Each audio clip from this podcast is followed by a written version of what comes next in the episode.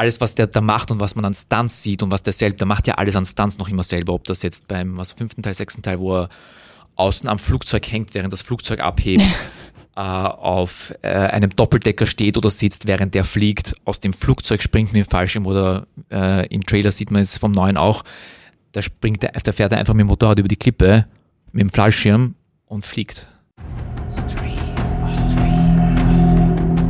Stream On.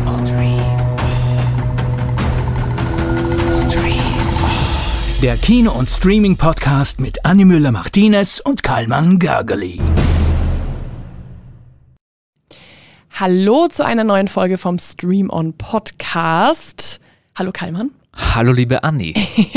ähm, wir fangen gleich mal mit einer Hausaufgabe an, die du diesmal bekommen hast. Oh ja. Ja, ähm, ich hatte dir ja quasi äh, ans Herz gelegt, dass du dir eine Reality... Gute, Wort, gute Wortwahl, gute Wortwahl bei dieser Serie, ja. dass ich dir, äh, dass du dir eine Reality-Show äh, Show anschaust, die ähm, auf Netflix zu sehen ist, nämlich auf Spanisch Falso Amor, auf Englisch Deep Fake Love. Und auf Deutsch heißt sie Fake oder Liebe. Oh, okay. Na gut, da haben sie sich alle was richtig Gutes überlegt. Wie war denn die Erfahrung? Ähm, gut, also ich verstehe schon den Anreiz, sowas zu schauen. Es ist ähm, wie auch zum Beispiel Too Hot to Handle Mhm. gut gut gemacht im Sinne von, dass es einen süchtig macht. Ähm, süchtig im Sinne von, sie machen immer sehr gute Cliffhanger am Ende jeder Folge und man ist so, okay, wie geht's weiter? Obwohl man es, äh, obwohl es eigentlich total trashig ist, ist man wirklich dazu verleitet, weiterzuschauen. Ja, Das, das muss ich heißt, schon zugeben. eigentlich solltest du ja nur die erste Folge schauen. Davon gehe ich jetzt mal aus, dass du da jetzt ein bisschen mehr geschaut hast. Ich bin schon bei der Hälfte von der Staffel. nice. Nice. Ähm, äh, aus mehrerlei Gründen, weil die, der Modus so ist, dass nicht in jeder Folge alles stattfindet. Ähm, sollen wir vielleicht kurz mal drüber sprechen, worum es geht? Sehr gerne. Also es geht darum, dass ähnlich wie bei anderen solchen Dating-Shows irgendwelche zehn heiße Menschen in, äh, in einem paradiesischen Villa untergebracht werden. In diesem Fall ist es aber so, dass es nicht Singles sind, sondern Paare.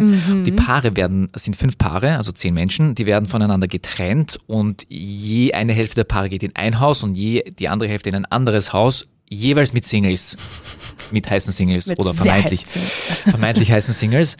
Und genau, das soll ihre Liebe auf, die, auf den Prüfstand stellen und mal sehen, was passiert in diesen Häusern. Das wird natürlich alles ähm, aufgezeichnet und gefilmt. Und dann wird immer in unregelmäßigen Abständen, eben nicht in jeder Folge, deswegen auch dieser Cliffhanger, äh, werden dann diese Kandidaten wieder in einen in den weißen Saal gesetzt, wo sie Videoaufnahmen vorgespielt bekommen, was so im anderen Haus abgeht. Also was der Partner oder die Partnerin so treibt. Im Und- wahrsten Sinne des Wortes. Genau, im wahrsten Sinne des Wortes. Und dann äh, wär, wäre das nicht schon schlimm genug, kommt die Facette hinzu, dass äh, die Technologie Deepfake eingesetzt wird, deswegen Deepfake Love auf, auf Englisch der Titel.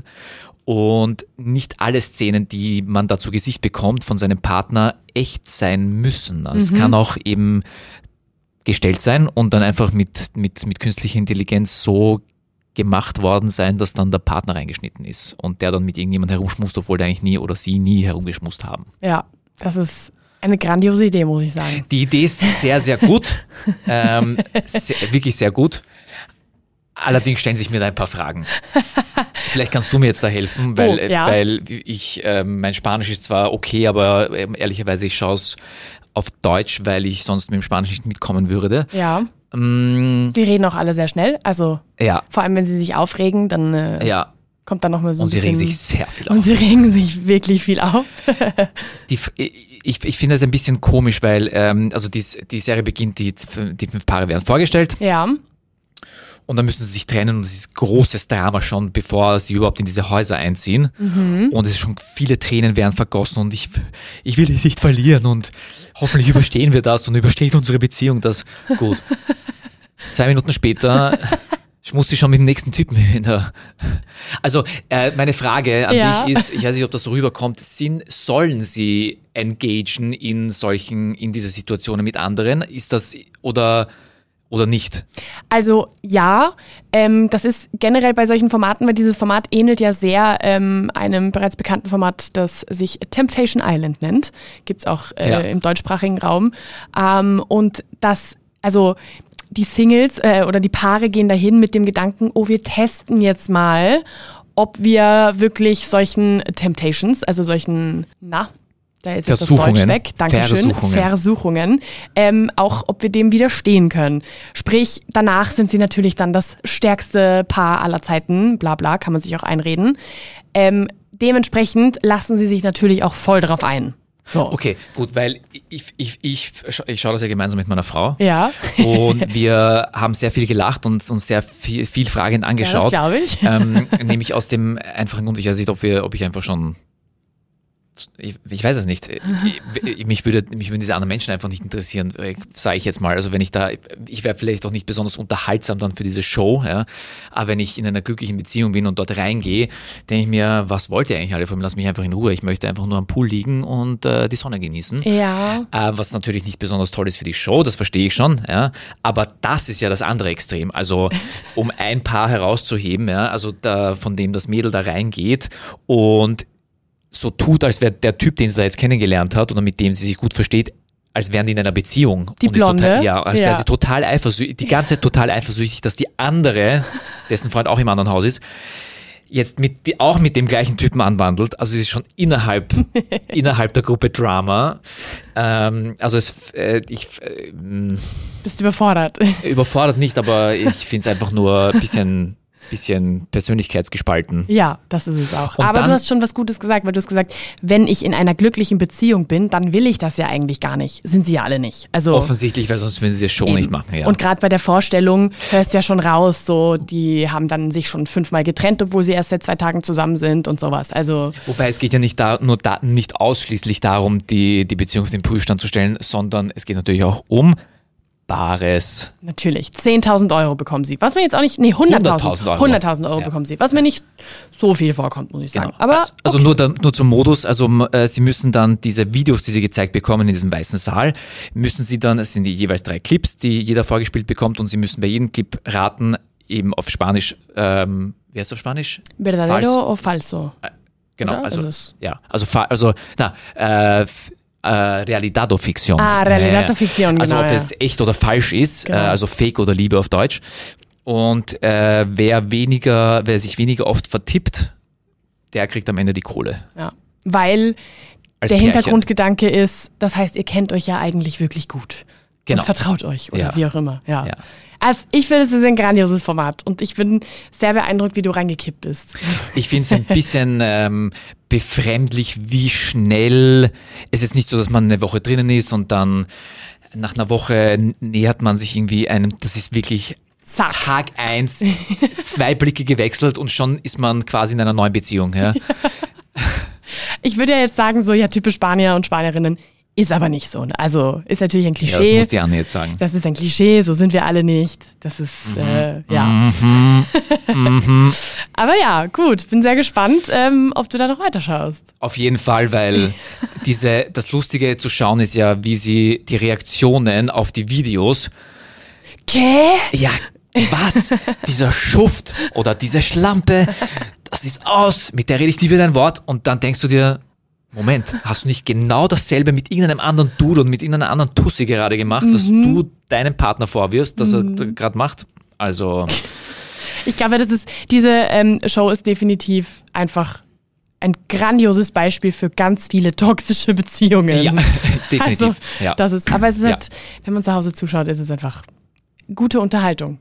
definitiv. Ja. Ja. Ich hatte ja auch eine Aufgabe. Ich hatte, ich hatte, die war deutlich ähm, stilvoller.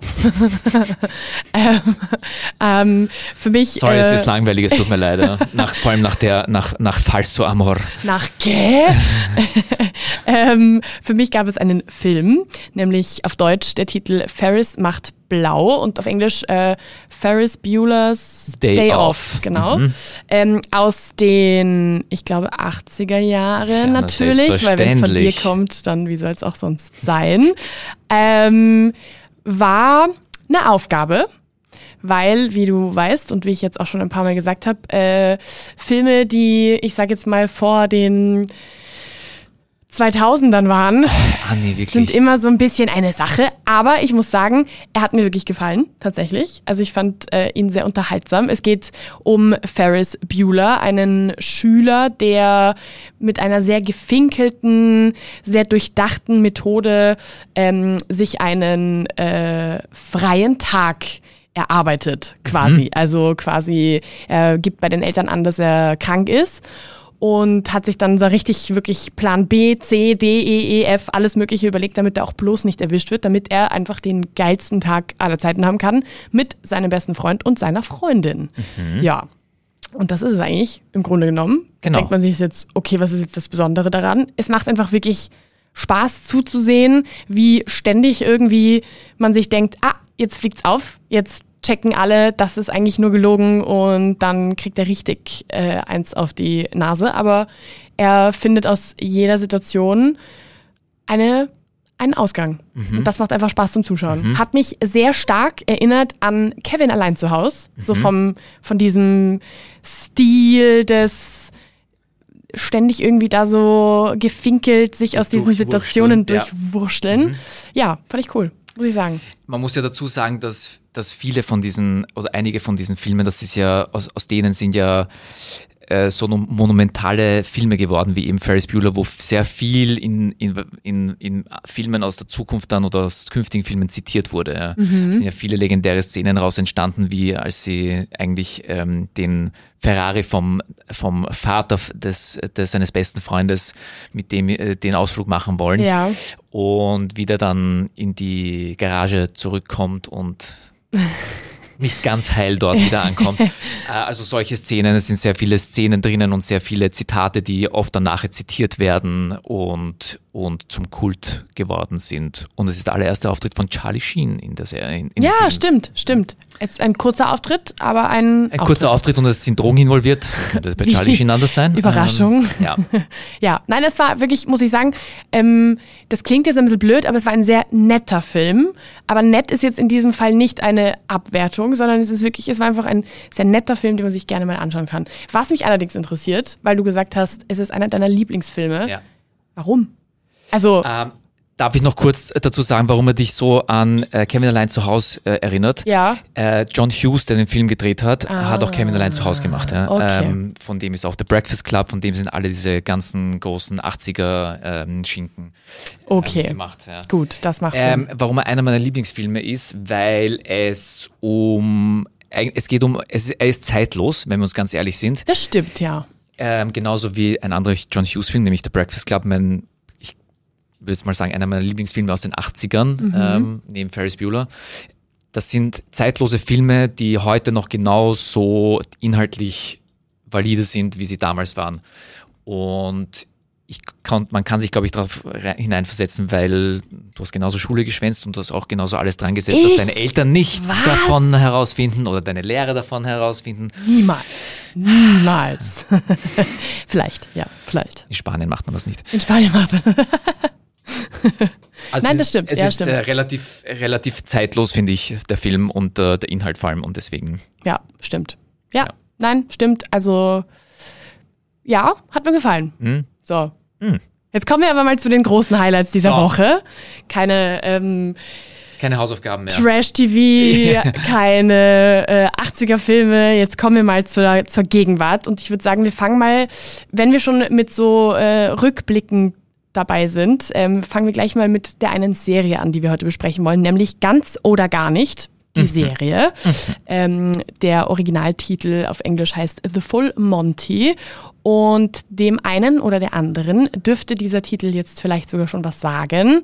Ähm, es ist nämlich eine Serie, die auf einem sehr, sehr, sehr bekannten Film aus den Ende 90ern, nämlich aus genau gesagt 1997 stammt, nämlich eben The Full Monty. Und das ist jetzt eben die Serie 25 Jahre später. So, Das hast du sehr schön erklärt. schon, oder? Ja. Den Inhalt habe ich jetzt noch nicht erklärt, den darfst du machen. Äh, also ich glaube, das Allereinfachste ist, um aus, das, um aus dem Film heraus zu starten. Film ging darum, damals äh, England, ähm, es wird eine Fabrik, Fabrik geschlossen und die Arbeiter sind arbeitslos und suchen nach Kohle, Einnahmequelle für Geld. Und da haben sie sich dann überlegt, was können wir denn Lustiges machen? wir könnten uns doch mal ausziehen für Geld. Dass die jetzt natürlich nicht aussehen wie die Chippendales, ähm, sondern halt britische Arbeiter sind und genauso bunt sind, wie, wie die Menschheit halt bunt ist und dick und dünn und klein und groß und jetzt nicht alle durchtrainierte Hengste, äh, trägt natürlich zur Lustigkeit des Films oder hat damals zur Lustigkeit des Films beigetragen. Der ja auch einen Oscar gewonnen hat, für, also nicht, nicht nur einen, sondern tatsächlich mehrere, aber in der Kategorie bester Film. Hat mich äh, überrascht. Hat, hat er das wirklich? Mhm. Das habe ich gar nicht gewusst. Ja, schau an, was ich will. Wow. Mhm. Ja, voll arg. 1998, Kategorie bester Film. Wow. Mhm. Ja, er war auch sehr unterhaltsam, muss man dazu sagen. ja, und jetzt ist eben 25 Jahre später die Serie auf Disney Plus zu sehen, ähm, wo sie eben einfach ein bisschen die Geschichte weiterführen wollen, was ist eigentlich aus denen geworden. Und es ist auch, und das ist ja wirklich eine sehr, sehr große Besonderheit, der ganze Cast, also nicht der ganze, aber halt diese sechs Hauptmänner, genau. sage ich jetzt mal, die sind ja auch alle wieder mit dabei, was ja sehr, sehr cool ist. Und man sieht eben, was ist jetzt mit denen? Was, was machen die? Was haben die jetzt für Probleme? Sie haben alle Probleme durch die Bank. Nicht mehr so ganz simple wie damals. Sie ganz wünschen genau. sich wahrscheinlich zurück zu den simplen Problemen, die sie damals früher hatten. Sie werden sich auch diesmal nicht unbedingt ausziehen, zumindest nicht in der Form, in der sie sich ausgezogen haben. Es gibt keine Striptease-Momente.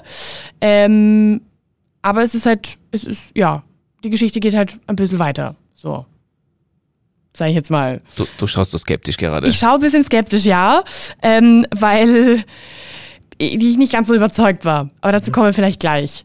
Ähm, vielleicht noch zum, zum, äh, zum Cast, weil wir eben gerade auch schon gesagt haben, ähm, es ist derselbe oder die Hauptfiguren sind nochmal dieselben. Ähm, es sind Hauptfiguren, die jetzt nicht so, also gerade die Schauspieler sind jetzt nicht die allerbekanntesten. Es gibt allerdings einen zum Beispiel, der ja auch bei James Bond zum Beispiel mal gespielt hat, nämlich Robert Carlyle. Mhm. Ähm, also sind jetzt auch nicht irgendwie die super Unbekannten. Es ist jetzt aber hier auch nicht ein, sage ich jetzt mal, Brad Pitt und Co-Cast. So. Es sind, es sind finde ich, äh, viele sehr verdiente britische Schauspieler dabei, die jetzt natürlich weltweit nicht so berühmt sind wie ein Tom Cruise, ja. Da muss ich dir recht geben. Aber schön, dass halt alle nochmal ja. noch mal mit dabei sind, um ehrlich zu sein. Ja. Was hat dir denn ähm, an der Serie gefallen?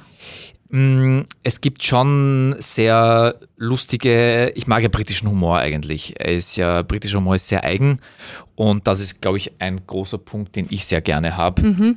weil ähm, britischer Humor ist nicht immer gleich, aber sehr ähnlich, weil es gibt schon sehr unterschiedliche Sachen von, von Mr. Bean bis, ähm, bis Mon Monty, Monty Python. Ne? Mhm. Also aber er hat schon einen, sein eigener Schlagmenschen, der, der, der, der sowas macht und sowas auch gut findet. Und ich mag britischen Humor und ich glaube, es gibt ein paar Szenen, die wer britischen Humor appreciated, das auch gerne schaut. Ja, ich habe tatsächlich in meinen Notizen habe ich mir genau das auch aufgeschrieben. Sehr britischer Humor. Das war jetzt aber, das klang jetzt schon wertend. nein, nein, tatsächlich, also positiv wertend. Okay. Also mhm. tatsächlich hat mir wirklich gefallen. Fand ich, ähm, eben weil ich auch ein großer Fan von britischem Humor bin. Es ist einfach so, das hat einfach, es, es, hat einfach was. Und das hat mir, das hat mir sehr gefallen. Es ist von Anfang an irgendwie ist man dann so drin, finde oh. ich. Und was hat dir aber nicht gefallen? Weil das ist jetzt, glaube ich, das, das Wichtige. Ja, ähm, es werden ja viele, also das ist ja in vielen Reboots irgendwie so oder halt in vielen äh, Spin-offs, wie auch immer man sie alle nennen mag, ähm, dass gerade Geschichten, die irgendwie fortgesetzt werden und jetzt fortgesetzt werden, das hatten wir vor ein paar Wochen erst mit äh, And Just Like That zum Beispiel, mhm. die, ähm, äh, sage ich jetzt mal, Fortsetzung von Sex and the City. Ähm, und das passt und es kommt einfach sehr, sehr häufig vor, dass dann diese Serien oder diese Filme oder was auch immer dann sehr erzwungen modern, moderne Themen ansprechen wollen. Mhm. Und ich finde, das war jetzt in diesem Fall auch so. Und es fühlt sich einfach in den meisten Fällen nicht natürlich an. Und das war, finde ich, jetzt auch so. Es ist irgendwie so gefühlt so erzwungenes, da so reinquetschen wollen. Ich, da, ich, äh, wenn ich da kurz einhaken darf, ich glaube, ich, gebe ich dir recht. Mhm. Ich glaube, dass es vielleicht dem Umstand geschuldet ist, dass wir uns im britischen Arbeitermilieu irgendwie befinden. Ja? Mhm. Und das kommt, ich glaube, solche Themen in, ähm, bei Menschen in dem Alter sind halt ein bisschen, kommen meistens unnatürlich auch rüber. Bei, bei, bei And Just Like That fand ich es deswegen so unnatürlich, weil das müsste Großstädtern, die mit diesen Themen groß geworden sind Mhm. und sich mit diesen Themen ausschließlich auseinander oder sehr viel auseinandersetzen, müsste das total natürlich rüberkommen. Und das Ja. tut's nicht. Deswegen finde ich es cringy ein bisschen bei And Just Like That. Und bei ganz oder gar nicht finde ich es so, wie's, so wie wenn mein, meine Oma oder meine Mama über solche Themen sprechen würde. Ja. Die ist halt nicht damit groß geworden ähm, und hat nicht sehr viele Berührungspunkte damit gehabt. Und jetzt muss, sich, muss sie sich plötzlich, oder in dem Fall müssen sie sich plötzlich damit auseinandersetzen. Ja. Ja, ja. Ja, ist ein guter Punkt. Ist ein guter Punkt. Und ich muss dich jetzt äh, leider korrigieren, weil 1998 hat, wer hat 1998 äh, den Oscar für den besten Film gewonnen? ich dachte jetzt gerade ganz oder gar nicht. Also The, Mon The Full Monty. Ich sage nur My Heart Will Go On. Nein, Titanic, natürlich. Hä, was er war nominiert. Er war nominiert. Ja, nominiert, aber, aber es, es gab auf jeden Fall einen Oscar. Ganz sicher. Da muss ich nachschauen. Wir werden dem nachgehen. Wir pausieren jetzt und wir schauen das nach. Du hattest recht. Ähm, meine ausgiebigen Recherchen äh, haben tatsächlich gerade ergeben, viermal wurde der Film nominiert insgesamt, unter anderem eben auch für bester Film. Äh, gewonnen hat allerdings ähm, ganz oder gar nicht bei der Musik. Mhm. Ja. Kleiner äh, Exkurs hier meinerseits. Ähm, Aber gleich gerettet und korrigiert. aber gleich gerettet und natürlich, äh, wir, wir recherchieren ja hier alles. Ähm, gibt es denn was, was dir nicht gefallen hat am, an der Serie? Äh, Oh, ich habe doch ja. noch was. Oh, Es ist ein bisschen zu lang, muss ich ja, sagen. das wollte ich gerade sagen. Es Okay. ähm, la- ein bisschen nicht langweilig, aber langwierig Ja, genau. zwischendurch. Ja. also so, okay, könnte Ja. man, hätte man eventuell einfach im Grunde genommen auch vielleicht einfach einen Film draus machen können und dann wäre das Thema erledigt gewesen. Stimmt, jetzt wo du? du so sagst, hätte es, äh, wäre das Filmformat vielleicht besser gewesen. Ja. Es ist halt, also so, Ja. dann wäre es halt so, ma, voll nett und dann ist das aber auch wieder fertig. Ja. Und so muss man sich halt wieder hinsetzen und dann, ich glaube, acht Folgen sind es irgendwie, Ja. es ist einfach puh, viel. Ja, also ich andersrum, wenn man sagt, okay, es ist ein bisschen so häppchenweise Belustigung Woche für Woche, weil das ist ja, ja, finde ich, finde ich in Ordnung. Okay. Ja. Daz- Dazwischen bewegen wir uns. Okay, Zwischen, es, es könnte, hätte auch kürzer sein können und Film und ja, so. Das ist aber gut, ist halt auch ein gutes Beispiel wieder für äh, zwei äh, verschiedene Generationsansichten, muss ich sagen. Weil Nein, aber du hast recht, ein Film wäre wahrscheinlich besser gewesen. Ja. Sehr gut, das wollte ich hören. Das heißt, das ist jetzt eigentlich im Grunde schon unsere Fortsetzung, äh, un- unser Fazit. Der Genau. Film wäre wahrscheinlich besser gewesen. Es ist äh, nostalgisch, sage ich jetzt mal. Es ist ganz nett, aber nicht so wie Ferris Bueller ganz nett, sondern Einfach wirklich nur ganz nett. Nett, nett im Sinne von kleinen Bruder von. Genau. Schon okay. Ganz genau. So. Was allerdings nicht ganz nett ist, sondern richtig reinfetzt, ist unser zweites Highlight heute. Mhm. Und ähm, ich weiß ja, dass du ein Fan der Reihe bist. Dun, dun, dun, dun, dun, dun, dun, dun, Nein, ja. das ist nicht Indiana Jones. Ich wollte gerade sagen, Titanic. ähm, nein, es geht natürlich um Mission Impossible, um den bereits siebten Teil. Ähm, ja, worum geht's dort? um Weltherrschaft im weitesten Sinne. Also Menschen, die wieder mal Weltherrschaft an sich reißen wollen und böse Menschen, die Weltherrschaft an, an sich reißen wollen. Und es kann nur einen geben, der das verhindert. Ethan Hunt. Tadam. Wenn wir schon bei der Musik sind. Ja, zu sehen gibt's den natürlich im Kino äh, zurzeit. Wenn man sich da noch erst einmal ein bisschen drauf einstimmen möchte, wie ich das zum Beispiel gemacht habe, dann kann man die anderen Filme bereits ähm, auf Sky sehen. Ähm, ich habe mir zum Beispiel den ersten noch einmal angeschaut. Ähm, also wenn man das noch irgendwie machen möchte, bevor man vielleicht ins Kino geht, ist das definitiv eine Plattform, die man ins Auge fassen sollte in diesem Fall. Ansonsten ab ins Kino lohnt sich auch für so einen fetten, fetten, fetten Film wahrscheinlich auch, dass man Ja. das lieber von nicht Ja. direkt von zu Hause macht. Ja, f- definitiv, weil ähm, also am besten ist IMAX, um ehrlich zu sein.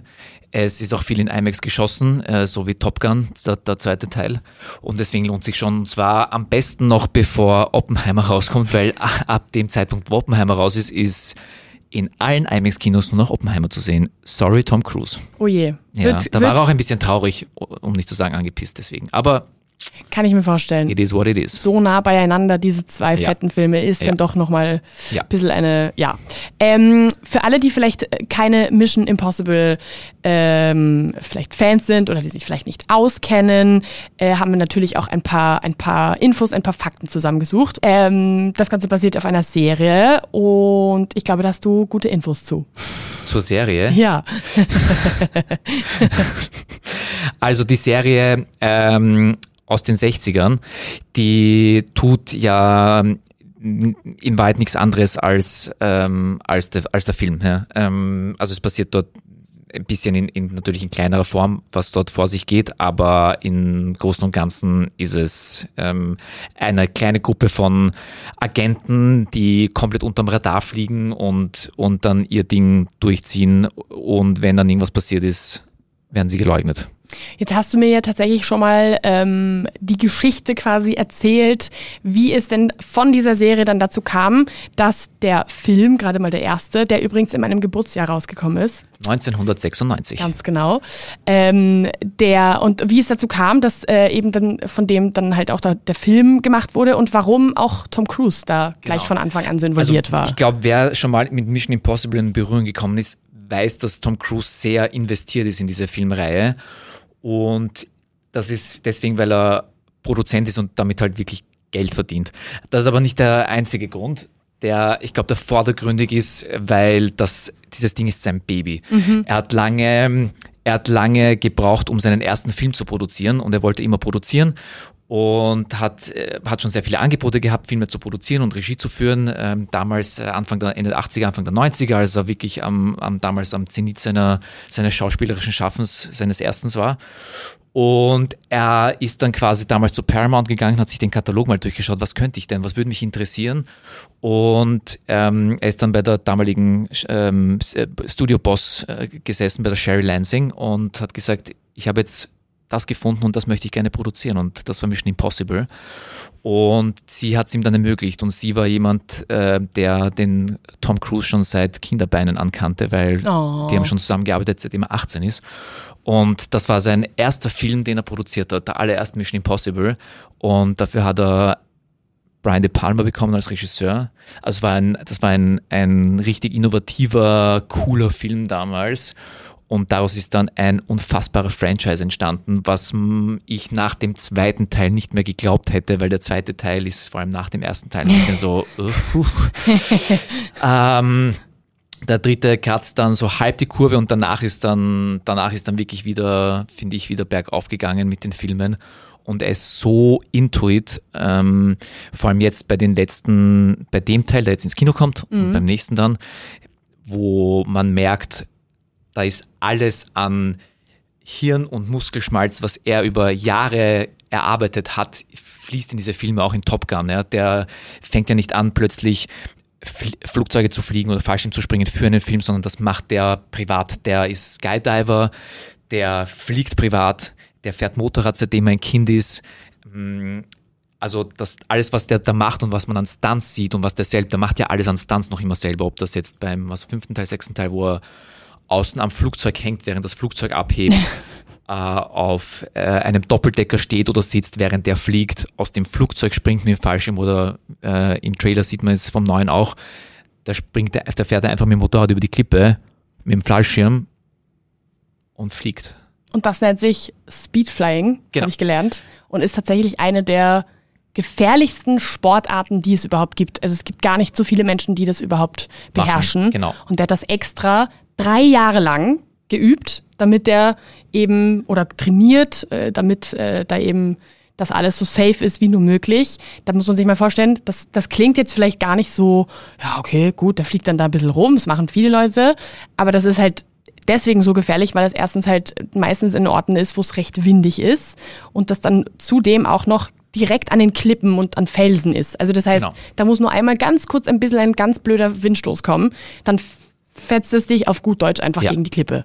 So, also ist jetzt nicht, ist es nicht ohne und das hat er extra jetzt auch dafür gelernt. Also das ist schon beeindruckend. Und die dazu parallele Herausforderung in seinem Fall ist, was andere nicht haben, weil da irgendwelche Stuntleute runterspringen und die Nahaufnahmen irgendwo im Studio vor Green oder Blue Screens gedreht wird, der muss Schauspielern, also der der springt ja dann nicht äh, als Stuntman runter, sondern als Schauspieler. Das heißt, man sieht dann noch irgendwann Nahaufnahmen oder wenn der aus einem Flugzeug rausspringt mit dem Fallschirm und der Kameramann vor ihm mit ihm runterfliegt. Der Kameramann muss, auf, muss der mitfliegt, mit dem Fallschirm muss, die müssen immer im selben Abstand sein, damit mhm. der Fokus von der Kamera richtig ist. Und äh, nicht gegeneinander fliegen, genau, logischerweise. Er, er, darf nicht aussehen, als würde er, hätte er Todesangst, weil er muss tatsächlich schauspielern, wie auch im Flugzeug, in dem er drin gesessen ist, in Top Gun.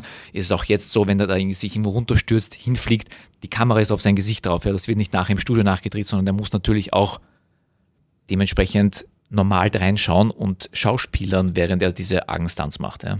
Also es ist auf jeden Fall auch für ähm, äh, vielleicht Menschen, die nicht so gerne Actionfilme schauen, dem, dazu gehöre ich ja ganz eindeutig dazu, ist das schon wirklich eine unglaublich beeindruckende Leistung. Also alleine dafür, finde ich, lohnt es sich definitiv schon mal, sich das anzuschauen. Ja. Selbst wenn man vielleicht die Geschichte nicht, viel, nicht so cool findet, selbst wenn man vielleicht einfach generell nicht so ein Fan davon ist. Einfach nur, um sich einfach mal diese Leistung wirklich sich dessen bewusst zu machen, was da einfach auch für Arbeit drin steckt. Ähm, was ja auch sehr, sehr spannend ist, ist es ja auch für das Produktionsteam deswegen sehr, sehr schwierig, oder was heißt schwierig, aber äh, auch was Besonderes, weil dadurch, dass er sie ja selber macht und sie ja auch zeigen wollen, dass er sie selber macht, müssen sie ja auch schauen, dass halt man ihn ja auch währenddessen gut sieht ja. und nicht äh, so wie halt es bei den normalen oder bei vielen anderen Actionfilmen ist, dass man halt dann eben nicht erkennt, dass es ein Double ist, sondern in dem Fall müssen sie halt eben auch das alles so drehen, dass auch ganz klar ist, hey, der macht das gerade wirklich. Also genau. nicht nur für ihn, sondern auch für das gesamte Team ist ja. das wirklich eine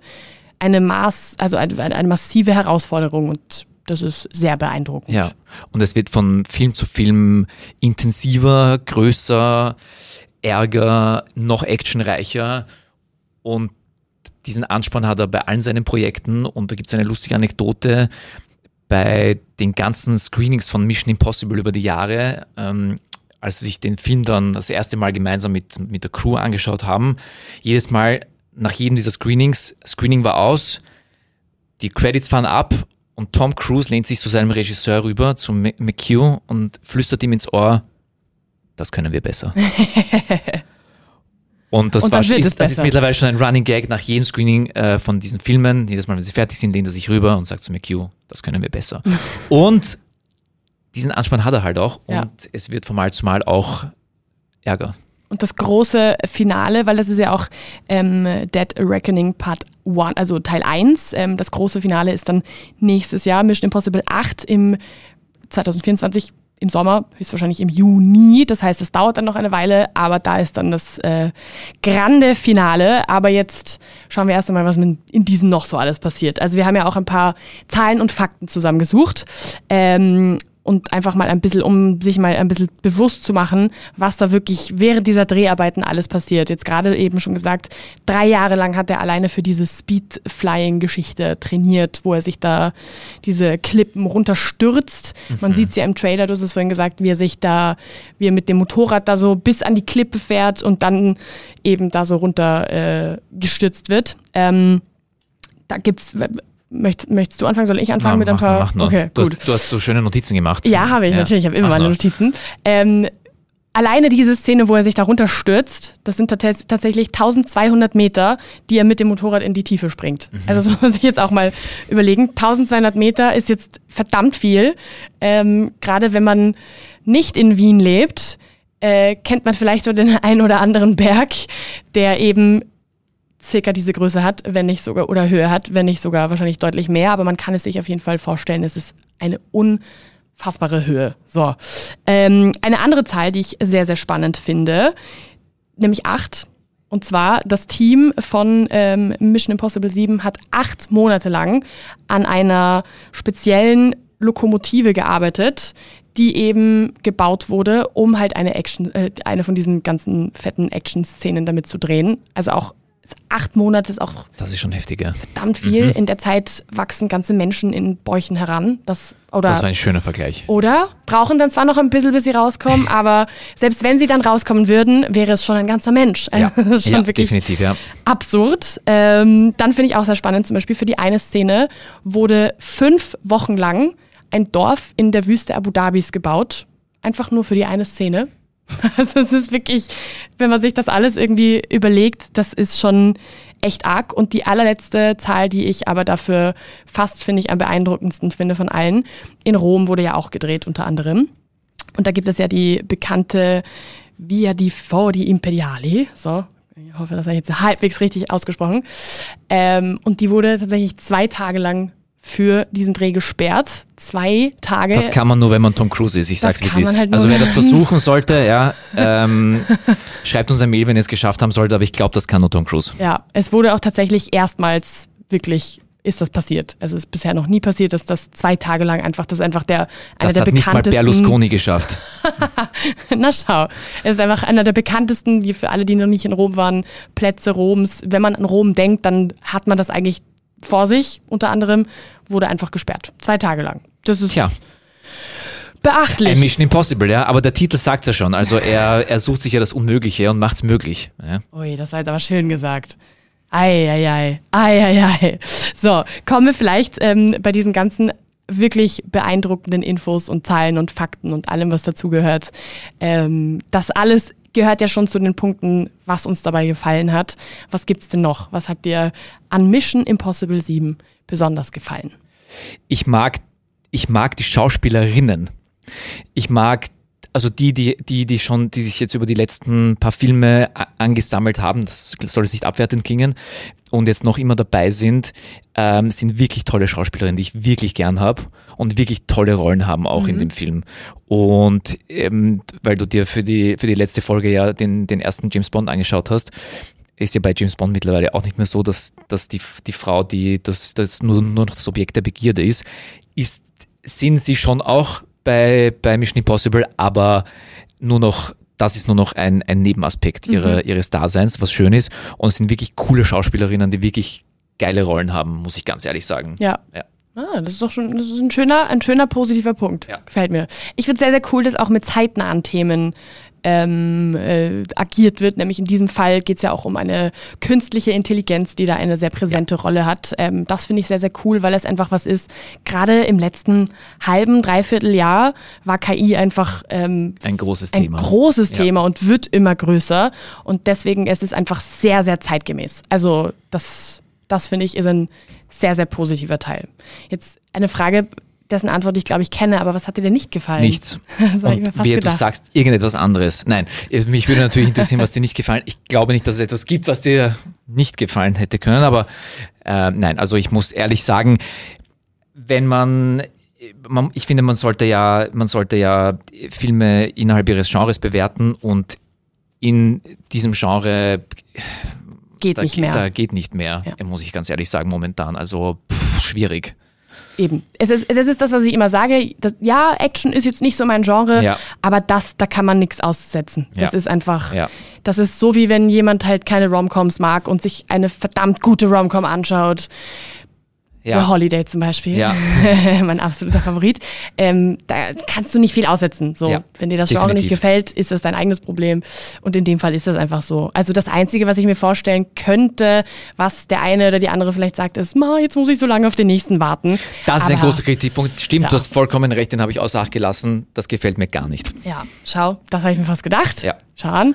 Aber ansonsten absolut nichts auszusetzen. Der Film hält alles, was er verspricht und geht darüber hinaus. Ja, oh, das hast du schön gesagt. Ha, Heute hau ich einfach raus hier. Wahnsinn.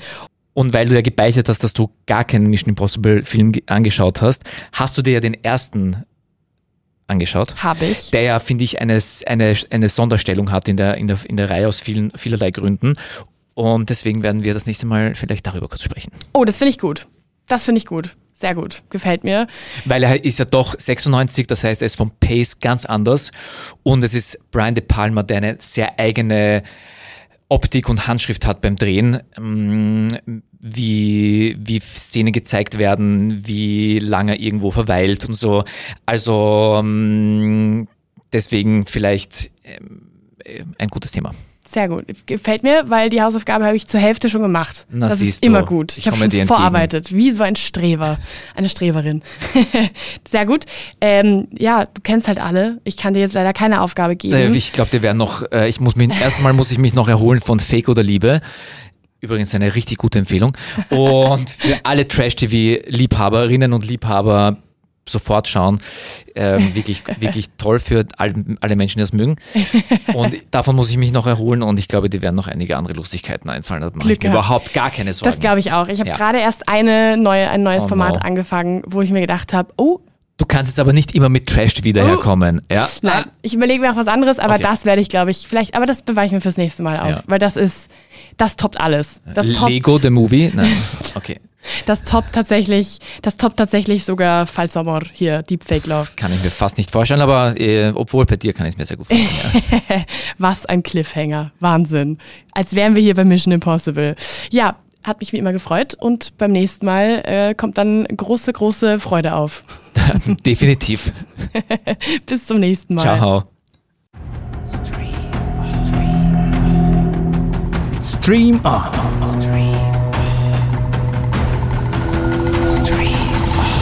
Der Kino- und Streaming-Podcast mit Annie Müller-Martinez und Karlmann Gergely.